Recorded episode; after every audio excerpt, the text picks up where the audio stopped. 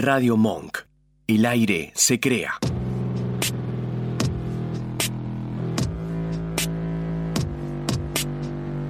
En el principio solo era oscuridad. Caminábamos vagos y sin consuelo. Hasta que las ganas comenzaron a surgir tímidas. Entre voces, entre risas, entre roces y deseos. Fantasías, derrapes, sarcasmo. Esto es Gánica.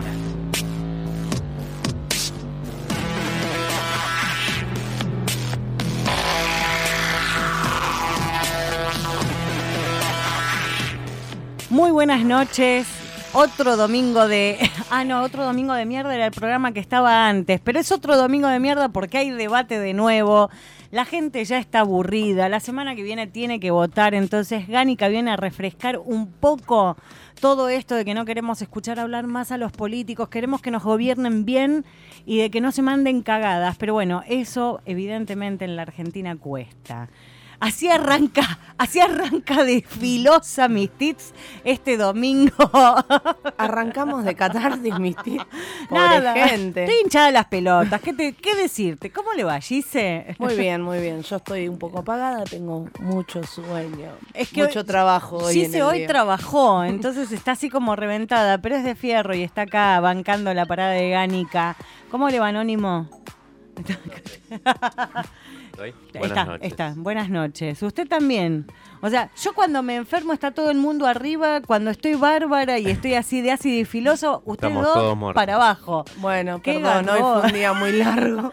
No, yo los entiendo, yo los entiendo, pero sabemos que va a ser un programa lindo como todos los de Gánica. Nada, modestia aparte. Gracias a la gente que está ahí conectada escuchándonos a través de www.radiomonk.com.ar eh, y los que están en el chat de Mazmorra también escuchándonos. Los leemos y los Sí, tenemos sí, sí, acá en línea.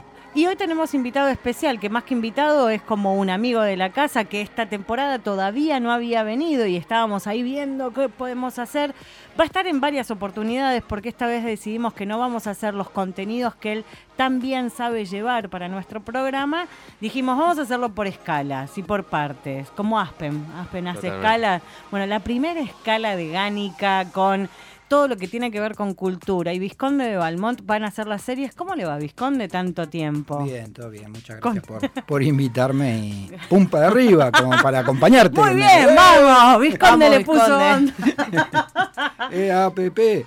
Claro, no, no sé si EAPP, pero es, es como que estamos todos un poco cansados de, de todo esto, de que siempre estamos escuchando lo mismo, se pi- pegan los mismos tiros de un lado y del otro. Está más divertido estar en otro lado en este momento. Recién TP estaba ahí en el chat diciendo, por favor arranquen rápido porque no me aguanto más el debate. Y sí, me imagino.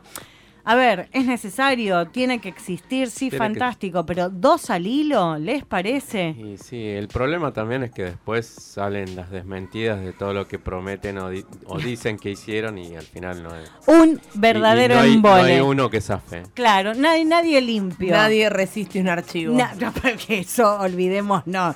Pero ninguno de los seis resiste un archivo. Algunos por pelotudos, otros por hijos de puta, pero por algo, por una cosa o por la otra, siempre están en algún quilombo.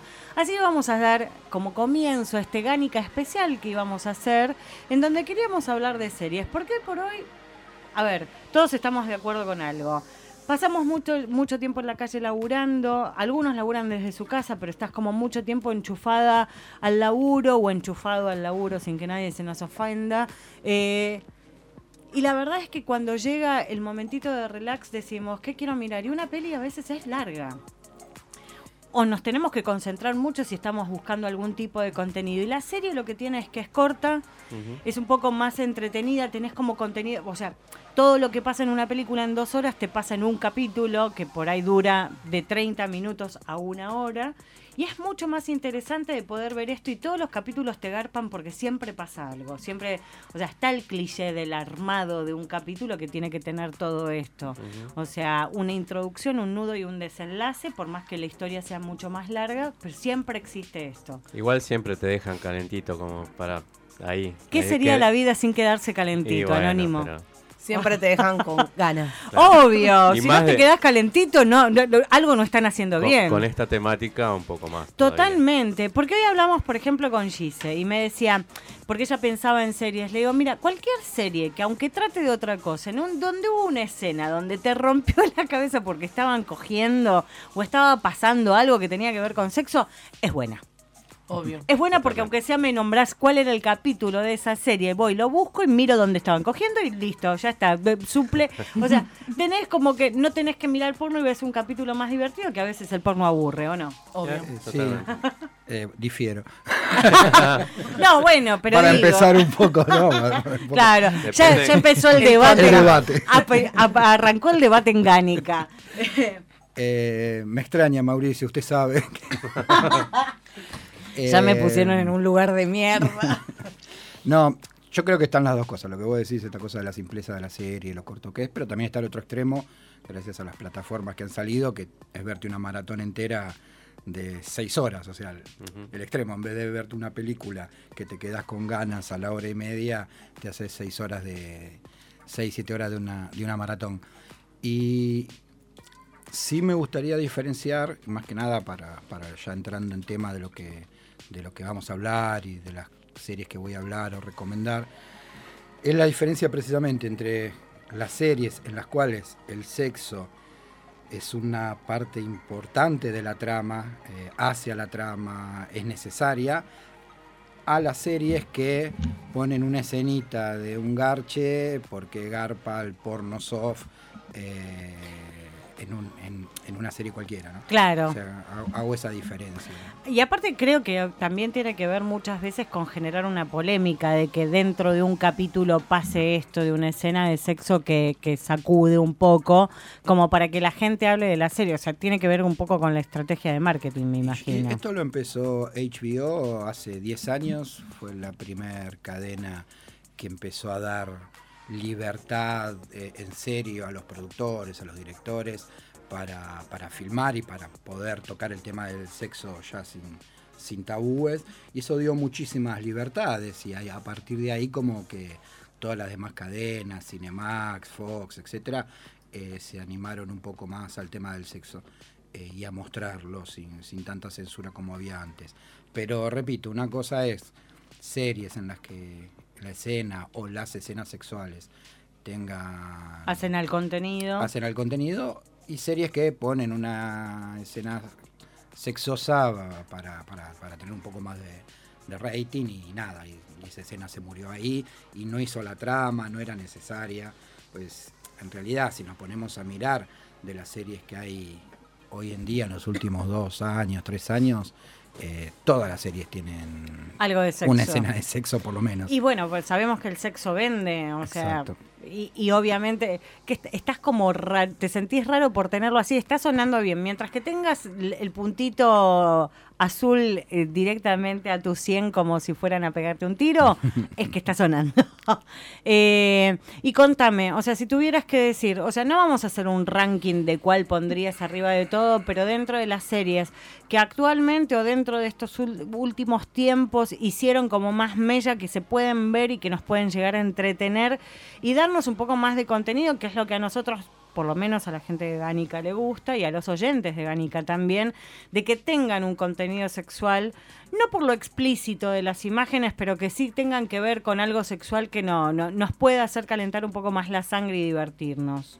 Bueno, creo que hay una que, que creo que la mayoría de los que nos están escuchando, de los que estamos en esta mesa, vamos a coincidir, es Sense8, Oh, eh, de los hermanos Wachowski. Creo que es como la que define más toda la cosa de diversidad sexual, visibilidad sexual de, de distintas de distintos estilos o, roles. Eh, creo que es- básicamente es un manifiesto generacional eh, sobre la libertad sexual. Y- Y que es maravilloso porque si bien estos dos últimos años, a ver, digo, en línea general está mucho más marcado y machacado el tema de la diversidad sexual, esta gente arrancó antes, o sea, Sí. que tiene que ver también con lo que les pasó a ellos, porque eran los hermanos Wachowski y ahora Y ahora son, son las, las- hermanas Wachowski. y que metieron todo este tema y lo visibilizaron de una manera, a ver, en una superproducción. aparte. Una superproducción, hiper cuidado el tema estético, eh, cada escena cuidada al milímetro, la música, la dirección de arte, la fotografía, o sea, por todos lados eh, brillaba, pero además el contenido, o sea, digo en serio, para mí es casi como un manifiesto generacional por todo el tema este de visibilizar la, diversidad sexual, eh, dejar de que muchos temas sexuales dejen de ser tabúes, no sé, la famosa escena de la orgía. Eh, Que esto tenía que ver por la conexión, o sea, contemos un poco al que no sabe de qué iba la serie y por qué Sensei, sino que era, a ver, en un era totalmente distópica la historia, en donde gente tenía una o no, porque no sabemos si puede llegar a exis- existir esto, gente que tenían grupos de ocho que tenían conexión porque era como que habían nacido de la misma madre en el mismo momento, aunque no fuera la misma madre, era la madre mental o la madre de, de, de la sensibilidad y tenían como una conexión, se terminan conociendo los grupos, pero cada vez que tenían emociones fuertes ellos las vivenciaban con el resto de los ocho con los que estaban. Y ahí era donde se generaba la orgía, no era que per se había una orgía, No, no, sino claro, que sí, sí. ocurría en el mundo de las sensaciones. en la el mundo de las sensaciones, pero visualmente era en, en un mismo lugar donde, o sea, si bien cada uno estaba en un país diferente, eh, esa conexión de almas y mentes eh, se reunían en un lugar físico, ya sea para la orgía, para un concierto, para defenderse en una pelea. Sí. Eh, pero bueno, creo que, que, que- que marcó un antes y un después eh, en, en tocar el tema sexual en, en televisión. Y con calidad. La Con única calidad. joda que tuvo esto es que Netflix les bancó solamente dos temporadas y no por un tema de la repercusión que tenía la serie, que era buenísimo porque mucha gente era la que la miraba, sino de que el costo era muy elevado. Sí, porque Por filmaban si en film- cada ciudad. Y movían a todos los actores a esas ciudades Sí, sí, sí. porque tenía que haber con esto tema de las conexiones, aunque estuvieran, la serie ocurriera en lugares diferentes, los Tenían que estar todos porque los personajes en sí interactuaban. tenían un costo muy grande. Pero Entonces, fue tal el revuelo de los fans cuando cancelaron la serie que, que la cadena Netflix tuvo que verse obligada a filmar dos capítulos finales para, para cerrar la historia, ¿no? Que eso tampoco nunca había pasado de la presión popular, obligue a una cadena a, a generar un capítulo más, pero bueno, porque se le habían ido al lomo todos y era como que necesitamos. Pese a que yo nunca entendí por qué las Wachowski no se animaron a salirse de esto, o tal vez había una cuestión legal y de derechos compartidos en, en- en toda esta historia, porque hay hasta incluso Ems Hams, eh, sí, Ems Hamster, una cadena de, de porno, eh, les había ofrecido la guita y decían que después veían en qué plataforma se subía, pero se ponían como productores para que la serie siguiera porque les copaba mucho y no transaron con esto. Decidieron esperar y hacer un capítulo final que terminamos por entender medio raro porque fue como Totalmente. un exceso de información en dos sí. horas. eh, que no estuvo bueno pero no tanto y nos faltó lo que venía en toda la serie con tanto cuidado porque en dos horas el chorizo es como mm, Sí, sí. Pero bueno, más allá de eso, te fuiste encariñando con los personajes, hubo personajes que nos demostraron que la identidad de género no nos hace diferentes, No. sino que podés, son gente como cualquier otra. eh, y bueno, nada, eh, creo que fue así como de las series con contenido sexual fuerte, de las, de las mejores que, que hubo. Y, y- y nunca olvidar la frase, lo imposible está a un beso de la realidad, que es como la frase más, más fuerte que tuvo la, la La serie, serie. eh, hablando de precisamente del poder del amor y, y de la conexión. ¿no? Entonces, bueno, esa es como... Esa es como para- la marcada. El que no la vio se debe una cita muy importante. Sí. Puede ser de que la historia distópica de base alguna gente no la comprenda tanto.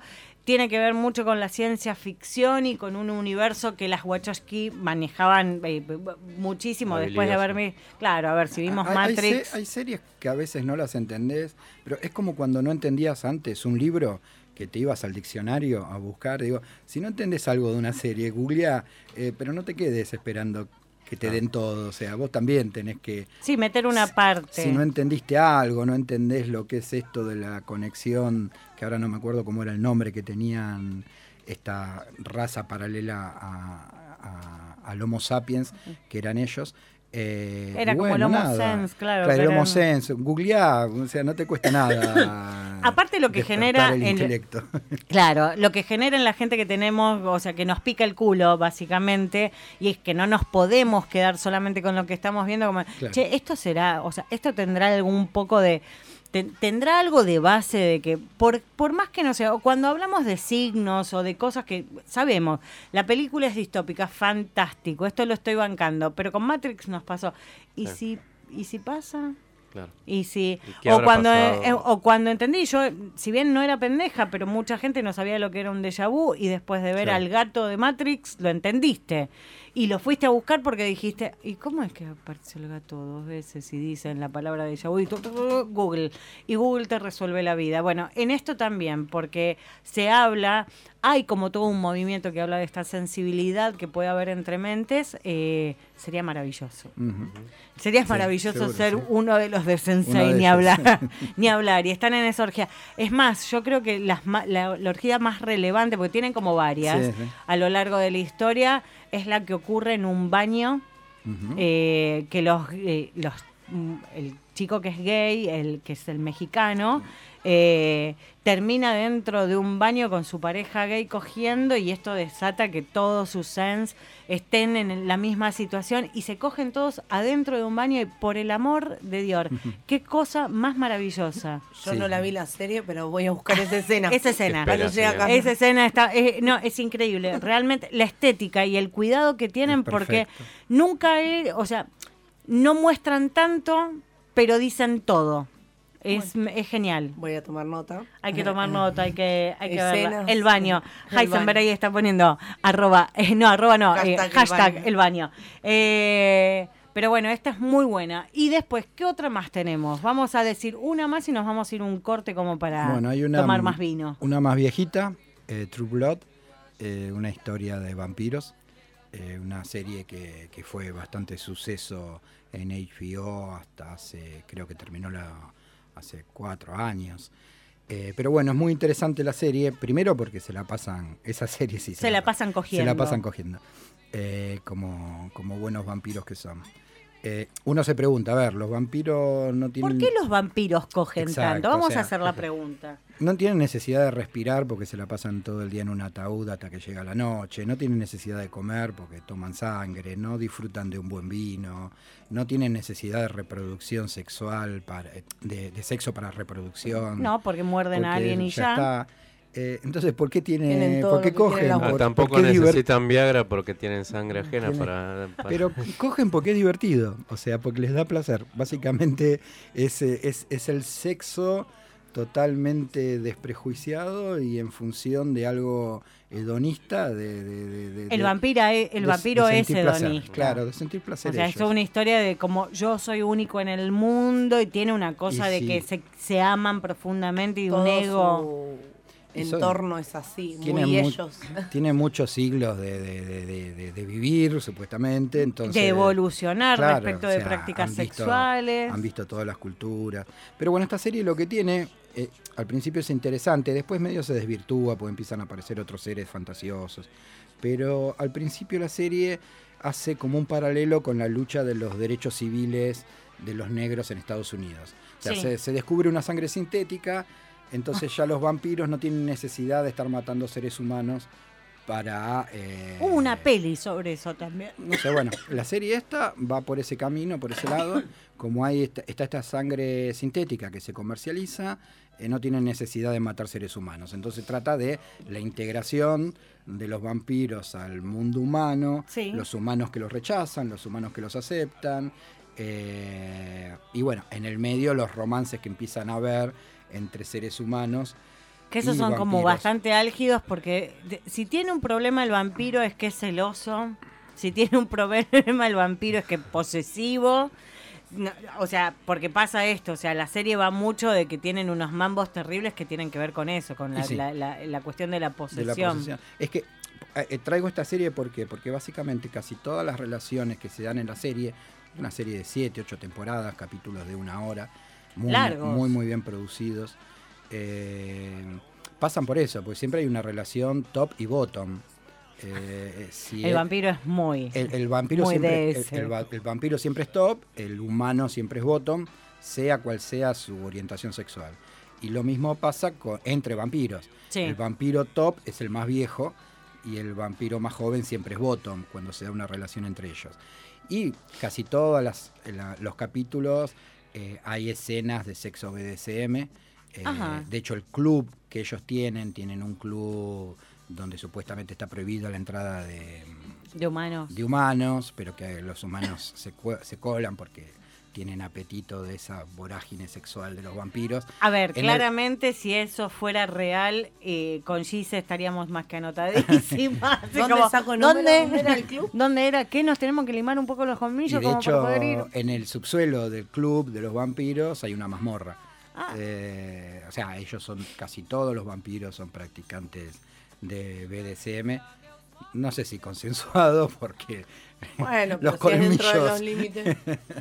Bueno, a ver, eh, Sí, pero, la a verdad. ver, Pero pero bueno, en tiene una estética historia... muy, muy BDSM. Está la historia de Lilith eh, al final de los capítulos, que viene a ser como la primera mujer que pisó la tierra, que termina siendo como la madre de todos los vampiros. Es muy, muy erótica, muy, muy sexual. Bueno, Lilith es un demonio bastante Claro. conocido dentro de lo que es la mitología. Y fue la que, la que estaba antes de Eva, se cansa de Adán, lo manda a la mierda, Dios le dice no, ubicate, ella dice, váyanse todos a cagar, y se, va, y se va a coger con los, con los demonios. eh, y bueno, nada, Lilith también aparece en la serie, y ya después se empiezan a aparecer otro tipo de... Sí, hay hombres lobos, Hay- hay, claro, ya en las brujas, Al creo. final, ya las últimas dos temporadas entran hombres lobos. Pero eso también tuvo que ver con todo un universo que se fue generando Claro, dentro del sí. vampirismo. Por- Yo, todo el mundo que me conoce sabe que a mí me gusta mucho todo lo que tiene que ver con vampirismo y nadie entiende cómo carajo todavía no vi esa serie. Pero me pasa de que las veo tarde, ¿qué decirles? No,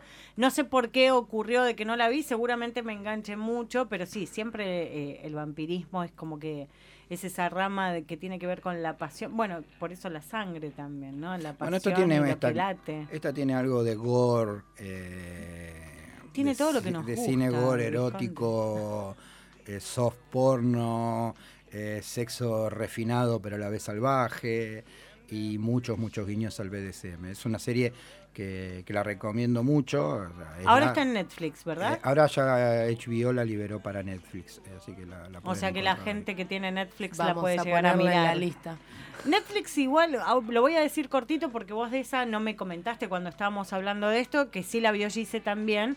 Salió una serie este año que se llamaba Bonding. Sí, sí, la vi. La vi. viste. Es que no la no, no dije de co- porque como se comentó tanto en Mazmorra, en, Mazmorra. varios hilos. Claro, pero como para... A ver, era divertida porque Sí. eran capítulos que no, no iban Son más allá 15 de, minutos, de 10 20 capítulos, minutos. La vi en una tarde porque te enganchaste. Sí, sí. Pero después del corte lo que vamos a hacer es hablar eh, de lo importante que rescatamos. Si bien era bastante sonsa desde donde lo tocaba, había conceptos muy marcados que tienen que ver con la seguridad y con lo que nosotros bancamos que está, que está como para recalcar. Donde hubo fuego, ganas quedan.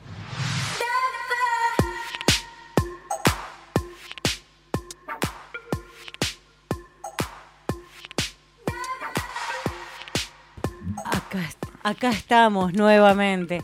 Nos colgamos hablando de series, porque acá con Visconde si hay algo que nos pasa es que cuando elegimos un tema no podemos cortarla. eh. Y seguimos, y seguimos, y seguimos.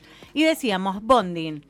¿Qué fue lo más importante? Más allá que era la historia de una dominatrix que no le contaba a su universo personal en lo que andaba, pero tenía un amiguito gay que en algún momento le sirve como ayudante porque ella trabajaba, o sea, iba a la facultad, estudiaba psicología, ¿verdad? Psicología. Eh, y un amiguito gay que no tenía la más puta idea, vainillita por donde lo vieras, una vida recontra loser, necesitaba plata y le dice, bueno, venía a trabajar conmigo de ayudante y el flaco se encuentra con esto.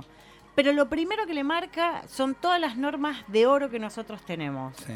Eh, ¿Qué decías vos, Gigi, que te había parecido como súper interesante de todo? Que esto? mm, en la serie queda muy claro lo que hablan de consensos y de límites en las sesiones, porque ella acuerda con sus clientes que sí, que no, muy puntual y em, bueno, nada, lo negocia hasta el límite que cada uno toleraría en una sesión nuestra.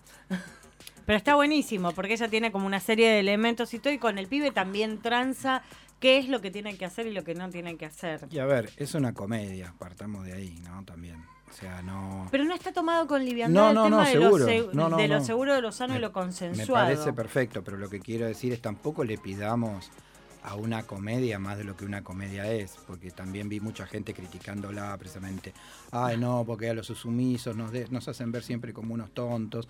Bueno, yo no sé si es que los hacen ver como unos tontos. Es una comedia y usa determinados estereotipos como si fuese una comedia sobre política. Haría chistes y estereotipos sobre el político, sobre el asesor, sobre... Y la gente que es critica tan al hueso, a mí me parece, a ver, no podés criticar al hueso cuando se está tocando un tema. Sí criticaría eh, al hueso si veo de que se está yendo a la mierda.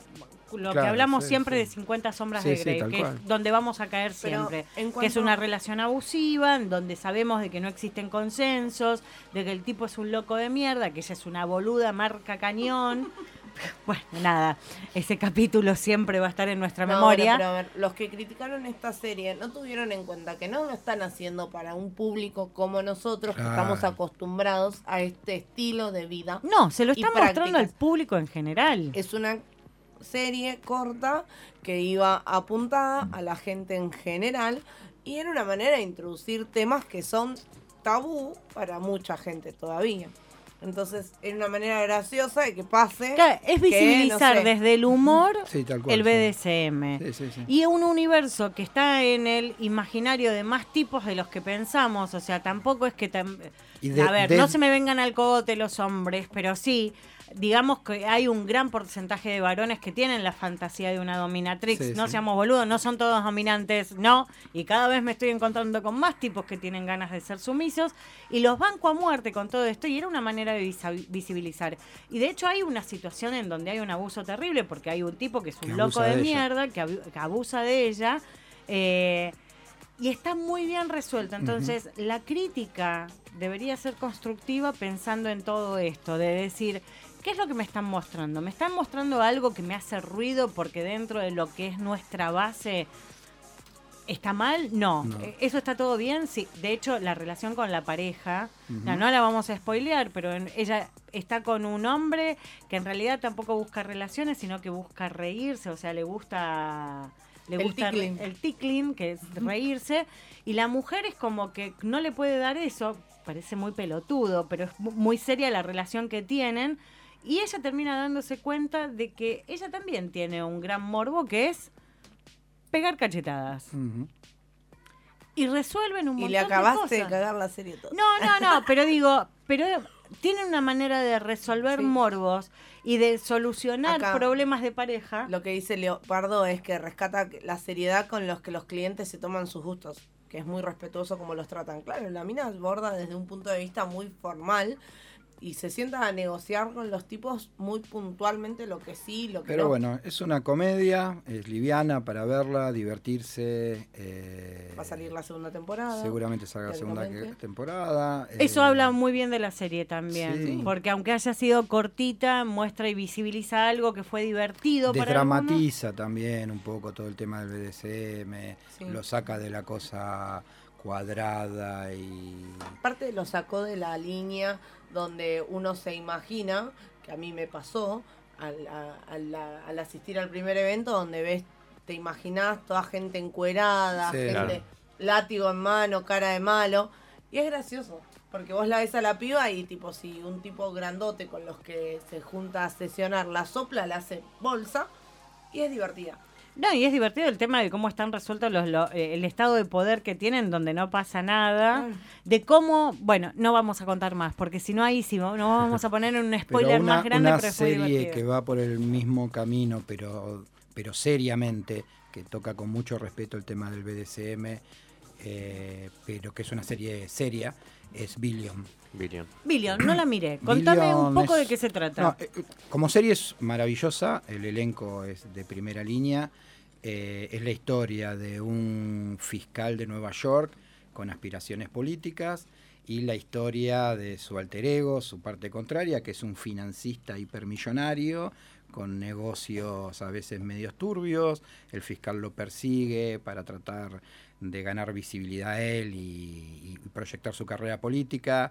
Eh, el señor este millonario financista eh, es- pelea con este fiscal, después terminan siendo amigos, en el medio está la esposa del fiscal que trabaja en la empresa de este millonario, es la coaching psicológica de la empresa. Sí. Eh, y el fiscal y la esposa esta, dos personas muy empoderadas eh, de la high society neoyorquina y de la, de alta política neoyorquina y del mundo de las finanzas, tienen una relación, son, son marido y mujer, con hijos y todo, y tienen una relación BDSM. Ella es dominante y él es masoquista. Eh, y durante toda la serie lo tratan con mucho respeto, todo, todo este lado B de la pareja. Sí. Es como una subtrama de la serie. La serie está basada en todo lo que son los resortes y mecánicas de, de poder en Estados Unidos. Y la subtrama es esta relación de pareja en la que dos personas muy, muy poderosas, en la intimidad, uno es dominante y el otro es sumiso. Y para el sumiso es como una descarga, un cable a tierra, un entregarse por completo para, Damos fe, damos para fe. dejar los problemas de lado. Y su mujer, que es la dominante, eh, a veces recurren a una, a una dominatrix financiera, eh, siempre y cuando ella le da permiso a él, o sea, la esposa le da permiso para ir a visitarla. O sea, toca con mucho, mucho respeto todo el tema de una relación BDSM. Se ve que se, o, o- o alguno de los productores, directores participa, o se asesor- asesoraron realmente bien. Con en gente esto. del ambiente. Eh, al punto de que, en- alerta de spoiler, pero bueno, estamos hablando de series, eh, al punto que en una de las, de la, la última temporada, creo que van tres temporadas, está en Netflix esta, eh, a él lo, lo extorsionan con contar, gente que sabe de sus gustos, con contar sus gustos BDSM, él renuncia a una candidatura muy importante por esto, eh, pero ante la posibilidad de otra candidatura decide hacerlo público, eh, que es un, es capítulo muy vibrante. La esposa le dice, por favor, no lo hagas público. O sea, pensá una vez en mí, eh, no en tu carrera política. Eh, prefiero que cagues tu carrera política, pero que no me expongas a, a- a la humillación pública de que todo el mundo se entere que yo practico BDSM. Y él, él es una personalidad bastante narcisista y egoísta. Eh, no, no le hace caso a la esposa y lo cuenta públicamente y hace un discurso ante toda la prensa de Estados Unidos hablando precisamente de que sus gustos sexuales en la intimidad no tienen por qué afectar eh, Su candidatura. su candidatura, su política, su- la vida de nadie eh, en el laburo, en, en los estudios o en lo que sea. La vida privada es la vida privada. Bueno, obviamente a la esposa no le hace para nada gracia, pasan por una crisis, pero bueno, no, no, no, no voy a contar más allá de la historia, sino recomendar una serie que es muy muy buena para los que les gustan las series que tengan que ver con todo el tema del poder, Sí. con la política y que además tratan... Tiene un trasfondo BDSM muy trasfondo, interesante. Que no lo tocan desde un punto de vista así erotizante, con sino simples sesiones como para mostrar la psicología. Es bueno como lo van enganchando Claro. de, de a poquito desde Exacto, el principio. Está muy bien pensado cómo lo enganchan y cómo te, te empiezan a O sea, a es una tomar. subtrama, pero que termina teniendo una parte preponderante Sí, en sí. toda la historia. Totalmente. Bueno, por, y por el, par- por el lado psicológico, ¿no? De, de también volver a romper estereotipos. No es gente rara que anda todo el día vestida de cuero, que hace otro tipo de vida. Es gente normal, eh, que le fue bien en sus profesiones, que son como muchos de nosotros, que tienen sus familias, que tienen sus hijos, que tienen su matrimonio. eh, y nada, que a la noche cuando, cuando cierran la puerta del cuarto le- les gustan estas dinámicas. Y tiene muy buenas actuaciones. Muy buenas, Eh, sí, sí, Damian no, Lewis es brillante. sí. Brillante. Bueno, yo voy a mencionar así por arriba, pero una serie que tiene que ver con sexo, si bien no muestra tantas prácticas, pero sí habla sobre todo el universo del sexo y cómo se descubrió y se formaron los primeros sexólogos, es Master of Sex, Ah, sí. que es la historia Muy bueno. de eh, Master y de Johnson, que son los, los como, como los padres de, de la sexología en Estados Unidos. Y me parece que fue una serie muy maravillosa. Las actuaciones también eran geniales. Y de una manera de cómo enterarse de que ellos abordaban el tema de la sexualidad en cuanto a, al por qué la gente no llegaba al orgasmo. Claro. O sea, porque los, los estudios más importantes que ellos realizan tienen que ver con el orgasmo. Eh, si de alguna manera quieren cultivarse un poco de quiénes eran Master y Johnson, yo la tuve que ver porque el libro de Master y Johnson de cómo hacer el amor con la misma persona por el resto de tu vida, porque se llamaba así uno de sus libros, tengamos en cuenta que era un libro escrito en los 60, 70, no, no ahora. eh, se lo, eh, se lo enganché a mi vieja, yo tendría 13, 14 años, pero me llamaba la atención las imágenes y era lo, cómo tratar de resolver los problemas que tenían que ver con el orgasmo. Para mí era toda una novedad porque ni siquiera tenía muy en claro qué era el orgasmo, si bien me, me masturbaba, pero no estaba, no tenía relaciones con otras personas. Y después al ver la serie entendí mucho de la dinámica que tenía esta, mm, primero no pareja, que después terminan siéndolo en la vida real. Y es muy genial cómo tocan todo el tema. Entonces Sí, ¿no? es como, como para que lo tengan ahí. eh, Sí, aparte que fue el primer estudio sociológico, sistemático y científico sobre el tema del sexo en, en nuestra historia. Sí. O sea, la verdad que, que el- gracias al laburo de estos tipos es que se empezaron a, a- a derribar tabúes. Un montón. a- Muy criticados Sí, sí, sí, también, seguro, obviamente. Sí, sí, sí, pero bueno, fueron los primeros que se dedicaron en serio a estudiar todos estos temas sexuales. Bien, ¿y cuál otra serie decís Una vos que que, me- no puede faltarnos? Una que me rompió la cabeza, que capaz que no tuvo tanta fama como las que venimos hablando ahora, es Magnífica 70. Es- no la Serie- escuché hablar. Magnífica 70 es una serie que dio HBO durante tres temporadas, los domingos a esta hora. Ajá. Eh, esta es la música, que es alucinante. Eh, es la historia de cómo se creó el cine porno brasilero. Jódeme. Eh, Mirá vos. Es la historia de un... Un- en, en Brasil en los 70 estaba la dictadura. Sí. Como toda dictadura tenía un censor. El puesto del censor era... Te iba a decir como toda Latinoamérica. eh, tenía el puesto del censor, era ver las películas, revisar los guiones primero, tachar escenas. Después, una vez que se filmaba la película, verla él en privado, cortar los pedazos de la película que le parecían que atentaban contra la familia, la religión y las buenas costumbres.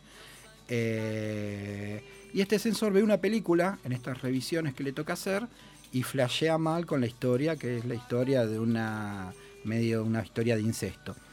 Eh, a partir de ahí se acerca a, al lugar donde, como ponele acá, si el, el distrito audiovisual, bueno, en. Sao Paulo había un lugar donde estaban todas las productoras de cine, incluidas las de cine porno, eh, y el censor se termina haciendo escritor y director de cine porno. Toma.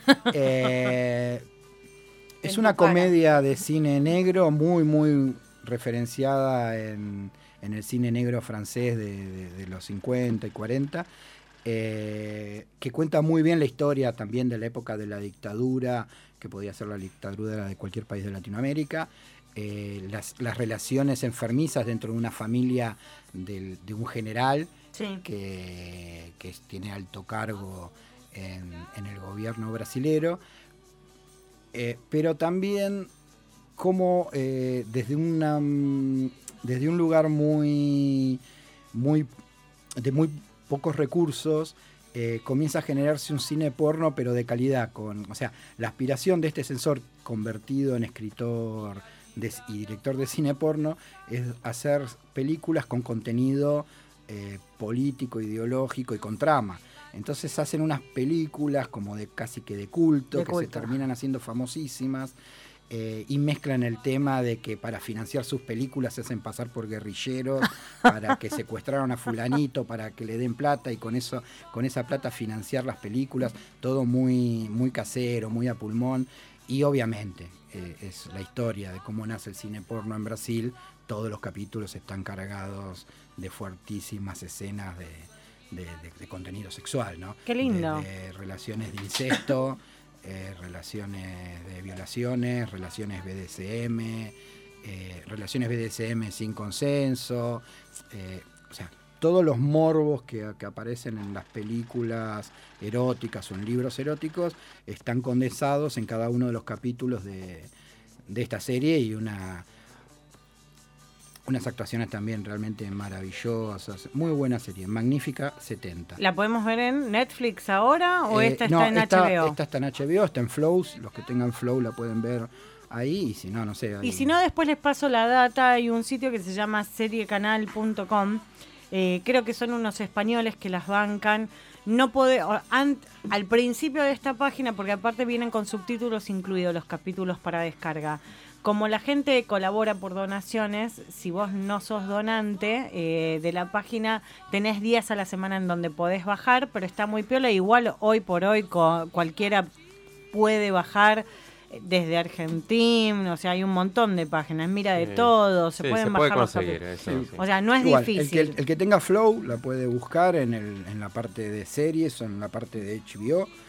Eh, Si no, magnífica. siempre hay un amigo que tiene flow que y te que puede te pasa pasar. la, el- que te pasa la clave.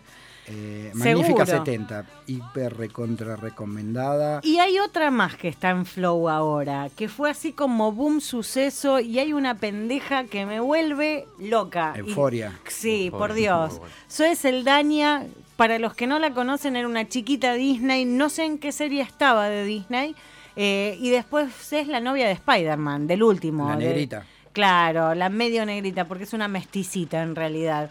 Zoe Seldaña me rompe la cabeza porque es tan, o sea, eh, su manera de actuar es muy particular. ¿Puedo hacer una pausa que me olvidé de, de Billions? ¿De qué pasó en Billions? Aparece el primer personaje de sexualidad no binaria de la historia del cine y la televisión mundial. ¿Quién? Taylor es una de las, de las ejecutivas de cuenta de la empresa del millonario y es una persona que todo el tiempo no se identifica ni con ser hombre ni con ser mujer.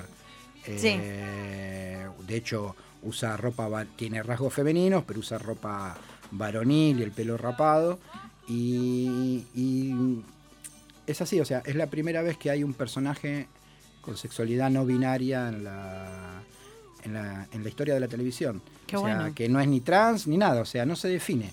Sea, no sabe qué es lo que es y no, tampoco es le importa. No le importa, ella es... eh, Porque aunque nos ella cueste de creer, él, claro, aunque nos cueste creer, hay gente que no necesita. Pero aparte como eh, el idioma inglés no tiene esta cosa del él, ella, el femenino y el masculino en las adjetivaciones y todo eso, eh, usa muy bien ese recurso idiomático para que hasta X temporada vos no siempre estés con la duda de, de si es hombre o, si es mujer. ¿no? Claro, ¿por dónde viene la cosa? Pero Eh, en Euforia me hizo acordar precisamente por el por el personaje, el uno de los personaje, personajes principales. La amiga de la chica que vos mencionas, ¿no? que, que hace también un papel brillante. Maravilloso. Como- No sé si es una chica o es un chico el que hace el personaje. No sé, la verdad no sé, pero bueno. Ahora vamos a buscar. Hacen la serie de un personaje trans, eh, un adolescente.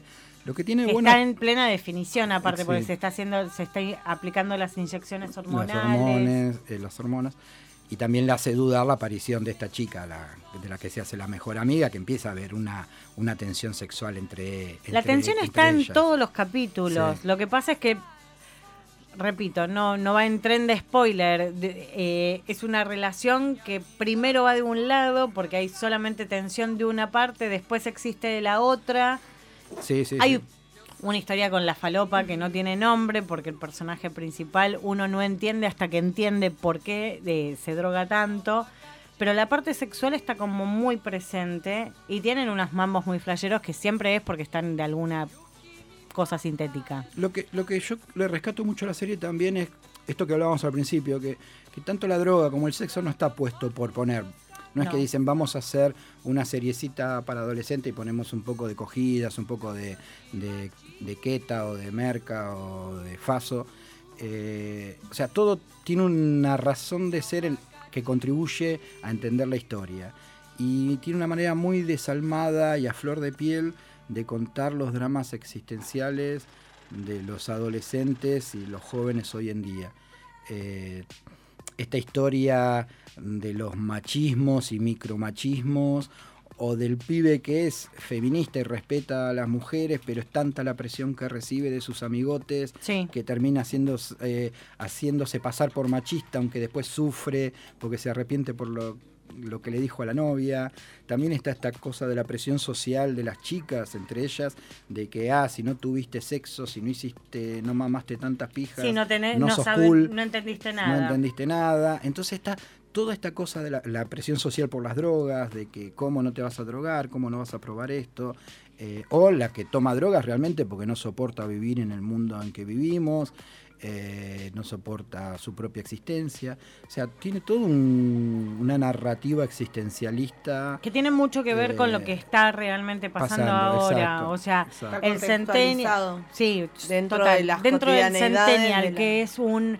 Un ser, el centennial sabemos que es mucho más emocional que el millennial que no, no registra emoción alguna. Eh, Eh, eh, eh, eh. eh, bueno, nada, yo, Yo tengo... soy un milenio en particular. Bueno, pero el Centennial es como mucho más emocional, pero que tiene registros de, de mucho sufrimiento. O sea, Mucho todo lo puede. mucho- pero también Y está es- esta... co- Perdón, ter- termina. No, no, que es genial por eso, porque vos ves el sufrimiento que tienen todos los personajes. Hay situaciones donde hay violación. El padre de uno de los personajes, que era McDreamy, para El- las que miraban, daddy- el claro. daddy dom. El Daddy Dom era McDreamy en Grey's Anatomy, Claro. para la que no se acuerde, que está viejo y está más bueno que comer pollo con los dedos. Eh, Pero que es un abusivo, un daddy dom sin consenso. sin consenso, totalmente. Y el hijo mama todo esto y también tiene todo un tema y Bueno, es... hay, hay una cosa que también me impresionó mucho, que es realidad, porque sale en cualquier estudio que uno eh, que uno lea sobre, sobre millennials, centennials, etcétera, que es la cultura del porno. O sea, cómo todas estas generaciones se han educado sexualmente a través del porno. Entonces piensan que cualquier relación sexual en la que estén involucrados tiene que asemejarse a lo que vieron en una película o en un video porno. Eh, eso creo que es fuertísimo lo que cuenta la serie, porque vos ves tanto las historias de las chicas, como la historia de los chicos, como la historia del trans, como la historia de los gays que hay en la serie, que todos, todos, todos las referencias sexuales a un video porno. O Sí, sea, igual no- creo que la serie ya desde los creadores creo que la pensaron para que, que sea muy eh, cercana a lo que le pasa a la gente real, digamos. Eh, está pensada así. Sí, O Ya, sea, tiene también tiene que ver, tam- creo que con el público al que estaba apuntada. Totalmente. Pero por ejemplo, hay Eh, una escena que, el, eh, que eh, el, el que no es machista, eh, por esta presión social eh, que él siente de que hay que hacerlo a la porno, la violenta a la novia. La novia le dice, pará, pará, ¿qué estás haciendo? Se lo saca de encima, se pone a llorar. Y él le dice, bueno, no, pensé que a vos te gustaba así, fuerte, con bifes o papos, te agarro del cuello. Y ella dice, no, El negrito. claro, el Claro. negrito. Y ella le dice, no, salvo que yo te lo pida. Claro. Eh, y, y me parece que está, está, está, por eso está muy bien Muy buenos personajes. La, la chica. Está el ver, manipulador psicológico, el hijo de, el hijo del Daddy Dom. del Daddy Dom, que es el típico que te maltrato, te pego. Y la gordita bulineada. Pero después te pido disculpas y, y bla, bla, bla. Y la gordita bulineada, la que es lo más de se, lo más. Se empodera a partir de sus primeras experiencias sexuales, le, le- le cambia por completo La vida. la, la personalidad, que es algo que a mí mm, también me ha llamado la atención en Mazmorra, de ver llegar a alguna chica súper tímida, capaz que con algún complejo por el físico, papá, y a la segunda, tercera reunión Sí. que fue a, Ma- a Mazmorra, eh, Ya era otra cosa. Aparece totalmente diferente, luqueada, Sí, empoderada. empiezan a cambiar de, de rol también, me- a probar otras cosas. Es- ese, ese, ese personaje me hizo acordar mucho a eso. ¿no? Bueno, eh, es que es magnífico cuando uno se puede empoderar eh, después de redescubrirse en un montón de cosas.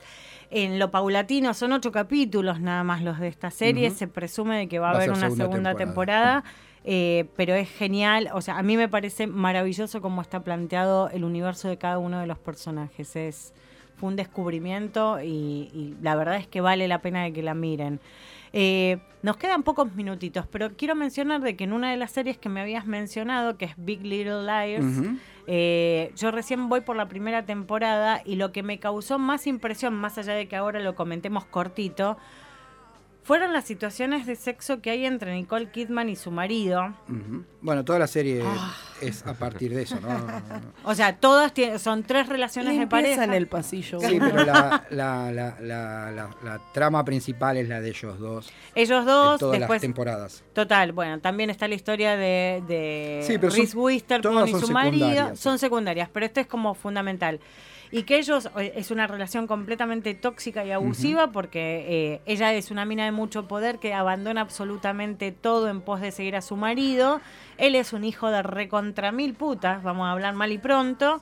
Eh, tienen situaciones de violencia doméstica muy, muy fuertes, pero como que las resuelven después de que se le genera el conflicto donde la caga bifes, la deja marcada y todo, pero después se la tienen que coger como si no hubiera mañana eh, y con eso resuelven el problema. No, y ella queda enganchada en ese tipo de relación de, María. de excitarse.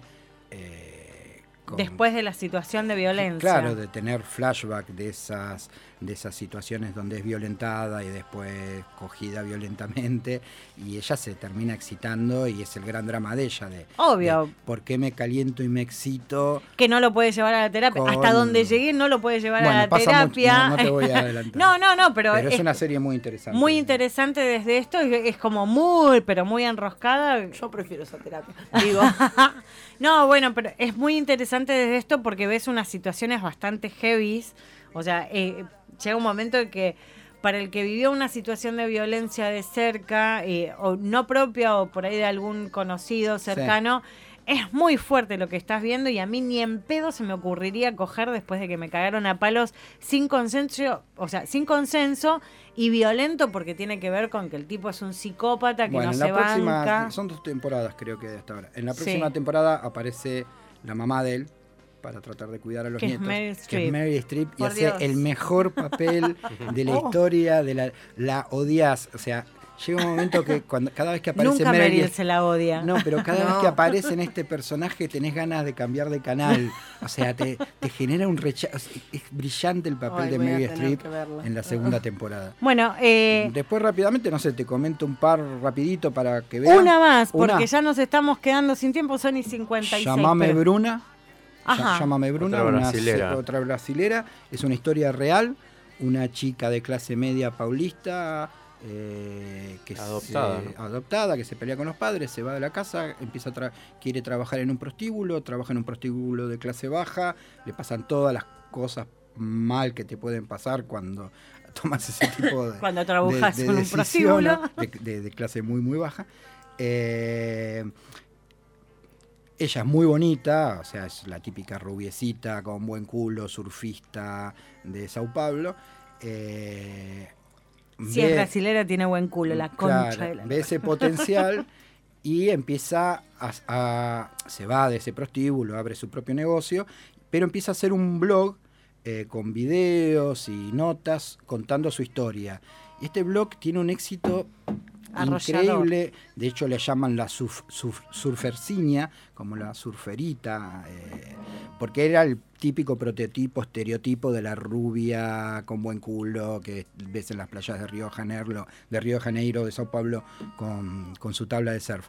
Eh, empieza a ser como el sueño aspiracional de muchos señores millonarios y de mucha gente eh, de esa experiencia de novia, de, de tener una nena bien Sí. eh, y pagar por, por tener esa experiencia de, de novia con esta chica. Esta chica va contando todas sus experiencias en este blog, se hace famosísima, le empiezan a invitar a todas las principales cadenas de televisión eh, de, de Brasil. Eh, de hecho, se hace una película también con la historia de ella. Sí. Eh, y es una se serie. hicieron libros, ¿no? Sí, Eh, sí, sí. Ella, ella, creo que hizo su propio libro. Pasó a ser una celebrity a partir de la prostitución y de un blog contar sus experiencias sexuales y obviamente tener de nuevo el Daddy Dom con la Little Girl, la fantasía del BDSM, la- o sea, todas las fantasías sexuales que se te ocurran en cada capítulo, porque precisamente ella trabaja de prostituta y cumple las fantasías de sus, Sus clientes. de sus clientes. Eh, pero también es una serie muy bien hecha, eh, capaz que no con la profundidad psicológica de otras series que hablamos antes, pero que realmente está, está muy bien hecha y más ahora que está tan de moda esto de que vos ves en cualquier aplicación, en Mazmorra, en Tinder, en donde veas, la Sugar Baby, Sí. eh, Sí. que ahora son todas, bueno, no, no todas, no quiero generalizar, pero está como de moda ser Sugar Baby. Sí. Eh, y esto cuenta un poco la historia de una chica así, una universitaria de clase media que le pintó ser puta para tener un iPhone mejor, un- una computadora mejor. Y algo un- tiene que ver Sasha piso Grey, mejor. ¿no? Al final, al final de todo esto de las películas algo pasó con Sasha Grey, ¿no? Que También. protagonizó algo de referido a esta historia. ¿A, a la de Bruna? Sí. Ah, no, no, no sabía. Sí. Bueno, Saya, eh, convengamos que actuó Bueno. desde los 18 hasta los 21, se llenó de De guita, guita, sí, sí. y después dijo nunca más y no se de- dedicó nunca más a esto. Sí.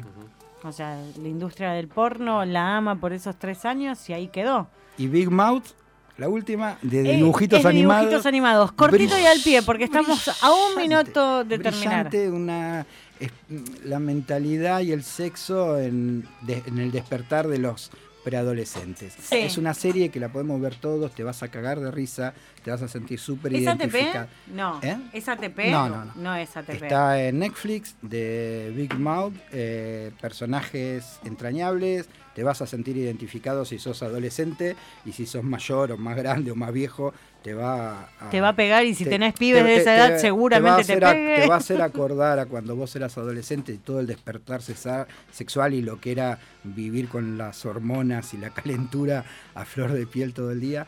Eh, es una serie, una serie brillante para cagarte de risa. Buenísimo.